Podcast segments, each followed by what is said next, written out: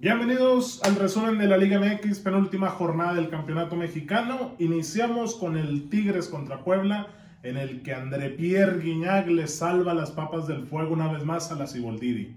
1-0 para los universitarios.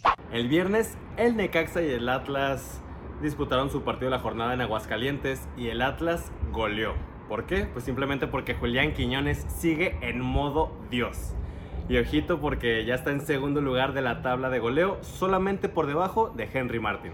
Después de dos jornadas sin ganar, Monterrey le gana al Salinas FC y Mazatlán poco y nada con Rubén Omar Romano.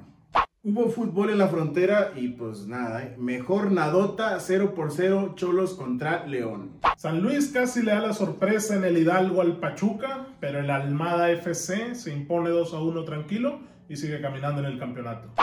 Un partido parejísimo, el Cruz Azul empezó ganando, el Chivas en el segundo tiempo salió con todo y le dio la vuelta, 2 por 1. El ambiente espectacular.